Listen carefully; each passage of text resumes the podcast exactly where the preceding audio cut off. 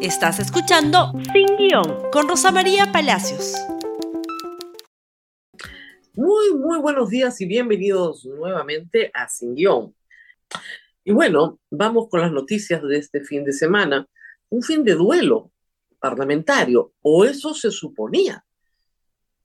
Ayer, eh, finalmente, los restos de Hernando de García, congresista de la República y primer vicepresidente del Congreso, fueron llevados a los Jardines de la Paz, donde fueron cremados. Luego de un homenaje en el Congreso de la República, donde se le rindieron también honores. El día viernes fue trasladado desde La Joya a Lima, el grupo número 8, donde recibió honores como primer vicepresidente del Congreso de la República y luego eh, trasladado a la iglesia de María Reina, al velatorio, todo el día sábado, donde recibió, por supuesto, el reconocimiento de familiares, amigos y finalmente, como les decía, los actos del día de ayer. Todo esto implica, ¿no es cierto?, un cierto reconocimiento, un recojo, un poquito, ¿no?, de respeto, pero la congresista Roselía Morús tenía otros planes. Era el cumpleaños de su novio, estaba muy contenta y a pesar de que ayer apareció muy compungida en el Congreso de la República, se fue a bailar.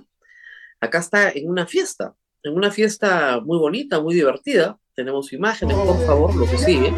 La congresista que baila y el señor que la acompaña con sombrerito es el señor ex congresista de Acción Popular, Paul García Oviedo. Esto es la tarde del día sábado. La fiesta empezó a las 2 de la tarde, en el cumpleaños del señor García Oviedo, y luego vinieron los problemas porque terminó con un balazo y un muerto. Por eso es que estamos contando esta historia. La fiesta a la que asistió congresista Roselia Muruz termina con un balacera y un fallecido. Esto sucede en la calle Trinidad Morán, en Lince. La casa donde se realiza la fiesta pertenece a la regidora de Magdalena, Roxana eh, Salazar, hija de Alfredo Salazar, quien fuera congresista de la República. El señor Paul García Oviedo es chalaco o ha postulado en varias oportunidades, una en Acción Popular, como candidato a la alcaldía del Callao, cuando Patricia Chirino, su amiga, compañera de fórmula, postulada a la gobernación regional. Y luego, cumplía 33 añitos, tiene recorrido, eh, ha sido congresista de la República en el Congreso Corto del año 2020. ¿Ok? El señor no ha negado ni afirmado que es novio de Roselía Muruz, pero todos los implicados en el asunto así lo señalan y él ha dicho que no se pregunta lo que se ve. Entonces, bueno, es el novio de la señora Roselía Muruz. Muy bien. Habían organizado una fiesta que empezaba con ritmos cubanos, tres orquestas, tres orquestas, o sea, no era una reunión de amigos, no, no, no algunos viven el duelo así, ¿no? A las 2 de la tarde, los vecinos dicen que la, empieza, la fiesta empezó con mucho ruido a las 3 de la tarde y termina a la 1 de la mañana con el asesinato de un joven que estaba ahí para filmar el evento. Un joven trabajador contratado para ser parte del equipo de filmación. ¿Qué pasó? Durante esta fiesta, que ha sido, como reitero, larga y que los vecinos llamaron sin parar al serenazgo a quejarse por la bulla, porque subía y subía y la hora pasaba, donde se presentaron todas estas este, orquestas, que además eran en la casa de una regidora, pero de otro distrito, de Magdalena, eh, se desarrolla en la puerta de la casa una tripulca, un momento de tensión, y un joven, el joven trabajador Cristian Enrique Tirado, de también treinta y tantos años, muy joven, sale a defender a una de las personas que era víctima de otra. Ese otro se dirige a su carro, saca un arma y le pega un tiro en el pecho, dejándolo muerto. Caminó unos pasos y ahí nomás se desmoronó. El victimario es Pedro Valdivia Montoya, de 36 años. Creo que tenemos más información. Lo que sigue, por favor. Acá tenemos el momento del disparo.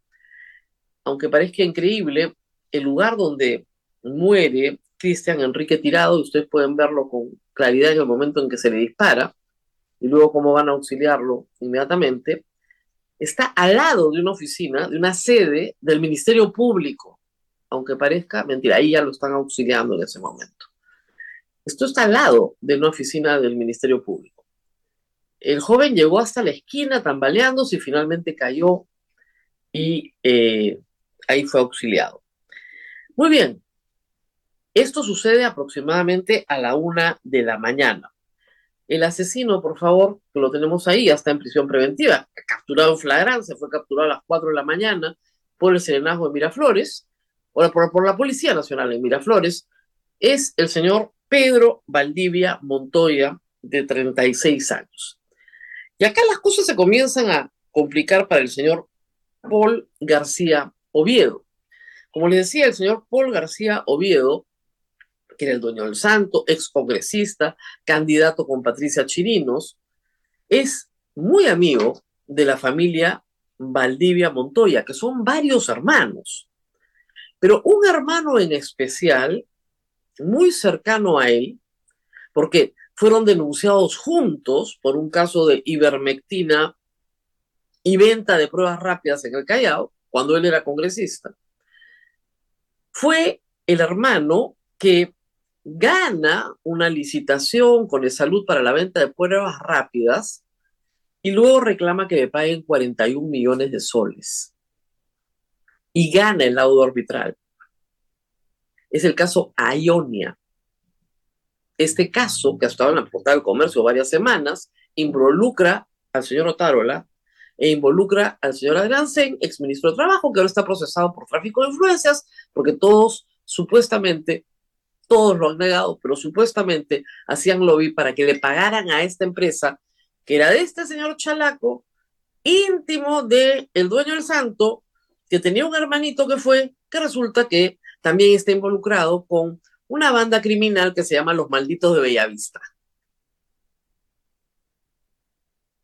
Rosely Amuruz es novia de este señor, que también, por supuesto, tiene una relación directa con todo Chimpún Callao, a donde pertenece también Patricia Chirinos, que es la promotora de la ley de el gatillo fácil. Lo único que falta es que ese señor Pedro Valdivia alee legítima defensa y diga que lo estaban atacando y se defendió y que se ampare en la ley de Patricia Chirinos. Por el momento le han puesto ya de inmediato una prisión preliminar por flagrancia. Vamos a ver qué sucede en esto, pero hay más, hay más historias. Eh, tenemos, por favor, lo que sigue. La alcaldesa del INSE esa noche pide, pide estado de emergencia para el INSE, porque esa misma noche tienen una granada en la puerta de un hotel, hay tres heridos, pero gracias a Dios, gracias a Dios, nadie fallece. Pasan en una moto dos sujetos, aparentemente se trata por toda la modalidad del delito de extorsión. Pero mientras ella pedía por esto, en su distrito, los vecinos llamaban insistentemente al serenazgo por la juergaza que había, por la huya que había. No se pudo controlar la situación, probablemente porque se trataba de gente con poder, gente con mucho poder, en el Callao, en el Congreso de la República, que termina con un fallecido porque se agarran a tiros en la puerta de la fiesta. El señor ex congresista de Acción Popular Paul García Oviedo señala que él se retiró a las 11 de la noche de su fiesta, de su santo. Los vecinos dicen que la música duró hasta la una de la mañana. Y hay imágenes que ha presentado la encerrona esta mañana de todo el mundo bailando a las 11 y 47 de la noche. Lo que dicen los vecinos es que la fiesta se acaba y la música se para en el momento en que sucede la balacera y la gente huye despavorida. ¿Qué es lo que tiene que decir la señora Roselía Muruzca? Ella estaba compungida, ¿no? Rindiendo honores a Hernando Guerra García. Aclaración, asistí a una reunión social de la cual me retiré a la medianoche. Parece, pues, ¿no? Sor María la Purísima. Era una juergaza que arrancó a las 3 de la tarde. Hoy tomé conocimiento de lo sucedido. Este es un tuit a la 1 y 43 de la tarde de ayer en el exterior a través de los medios. ¿Qué a través de los medios? Ya había terminado el velorio de Nano. Desconozco los motivos y solicito una investigación rápida para terminar a los culpables. Bueno, el culpable está clarísimo. es el señor Pedro Valdivia Montoya, hermano de los Valdivia Montoya, que tienen negocios con su novio. Dijo el señor que eh, el dueño del santo que él no estaba invitado, pero su hermano, claro que estaba invitado, invitadísimo. Reitero, estos son los del caso Aonia, 41 millones de soles cobrados a salud que tienen además un hermano que anda con arma y va disparando así a quien se le cruce y que es parte de una organización criminal que se llama Los Malditos de Bellavista. La verdad es que acá hay bastante más que explicar. Algo más, el señor Valdivia, Carlos Valdivia, el del escándalo de las pruebas rápidas y todo lo demás, ha sido candidato por la municipalidad de Bellavista. También con Sotomayor, Chimpún Callao, toda la historia, todo el paquete completo. Conocido en el caso Cuellos Blancos también como el sobrino, el niega hacerlo. ¿Y por qué se le conoce como el sobrino? Porque Walter Ríos, el famoso Walter Ríos, hablaba con el famoso Gutiérrez Pebe. ¿Se acuerdan de Gutiérrez Pebe? Uno que traficaba con los nombramientos de fiscales y jueces muy bien, que le dice, mi sobrino va a postular a Bellavista. Bueno, esas son las juntas. Como decía Marcos Cifuentes en el Perú, esa es la encuesta del poder en el Perú. Ese es el poder en el Perú. Que termina así, con un pobre trabajador de video asesinado a sangre fría por un asistente probablemente un poco ebrio que está acostumbrado a meter bala. la congresista Rosalía Moruz no puede, pues, fingir compostura, ¿no? Bastante inadecuada su presencia, por decirlo menos. No es un delito, pero es inadecuado, inoportuno. Y todos los demás. ¿En qué lío andarán metidos para llevar armamento a una fiesta, sacar la pistola y meter un balazo? Vamos a la pausa. La pausa va a ser larga. No, va a ser corta.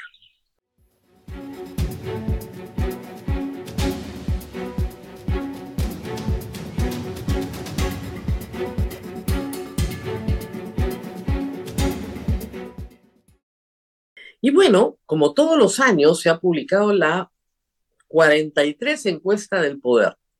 La encuesta del poder, por si no lo saben, la inventó Augusto Álvarez. Aunque ustedes no lo crean, hace muchísimos, muchísimos años, él era muy joven y trabajaba en Semana Económica, es uno de los fundadores de Semana Económica y su director por muchísimos años, e inventó esta idea, que es un instrumento que en realidad no es una encuesta antes de que todos se jamoneen con los resultados y digan yo salgo en la encuesta del poder, qué maravilloso soy, este, esa no es una encuesta real. Es un juego, es un instrumento que tiene la ventaja de medir lo mismo todos los años durante 43 años, y eso ya le da un valor más o menos importante. ¿De qué se trata? Se le manda un listado de preguntas a unas mil personas, tal vez un poco más, representativas de las élites, ¿no es cierto? Eh, empresariales, políticas, funcionarios públicos, culturales un poco, eh, gente que tiene influencia y poder. Y se les pide a esas personas que tienen más o menos influencia que respondan algunas preguntas. No todas responden. Normalmente responden unas 250 personas. Y sobre la base de esas respuestas se hace la tabulación, que sí la hace Ipsos, pero no es una encuesta estadísticamente validada. Se dan cuenta, es más un sondeo. Y bueno, vamos con lo primero. La sorpresa, que para mí no es ninguna sorpresa, es esta.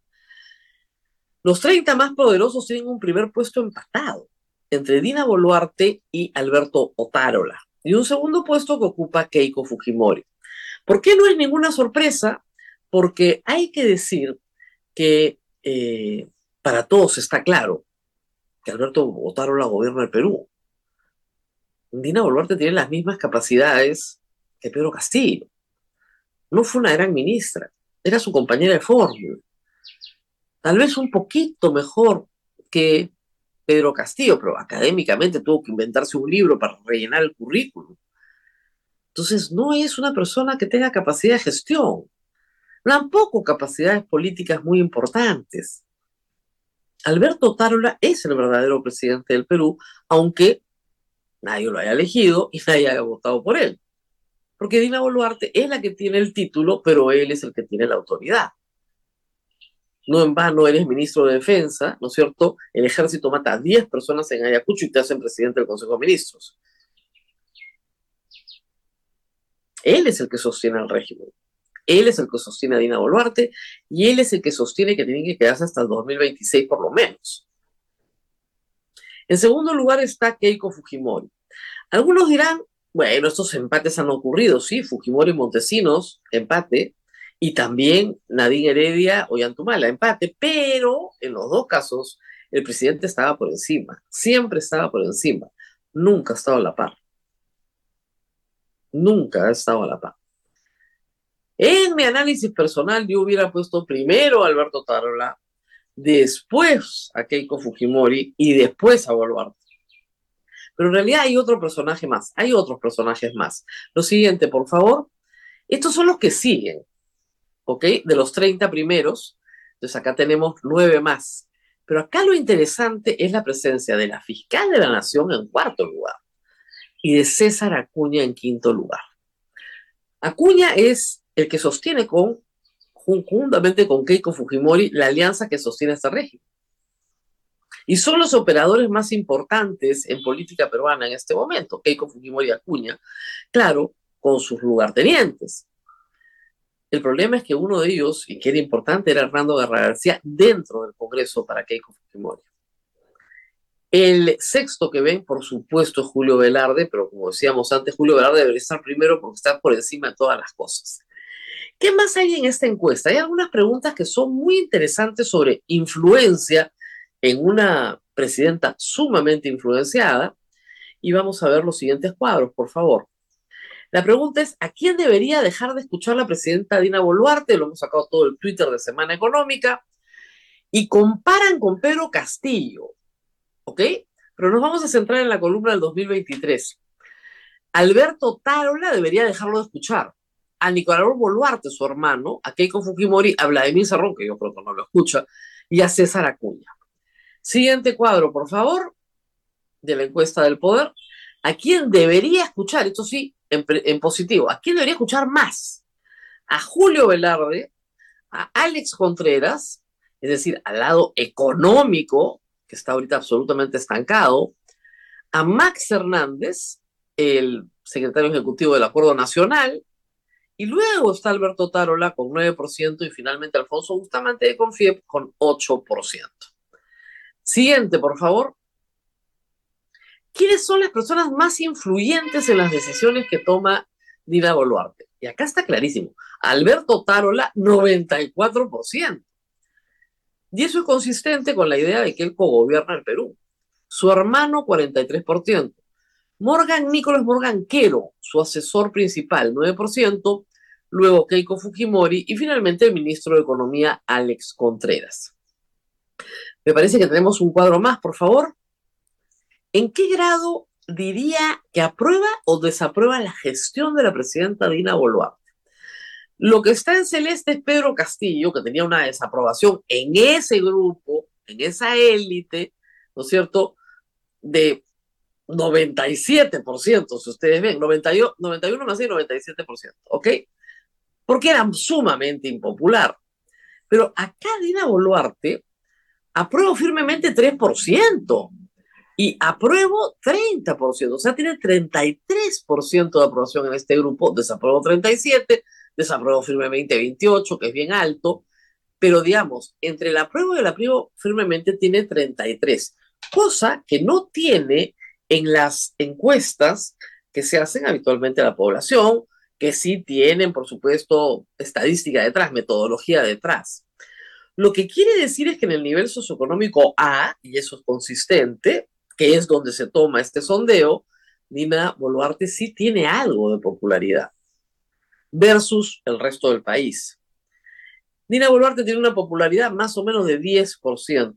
En este grupo sube a 32.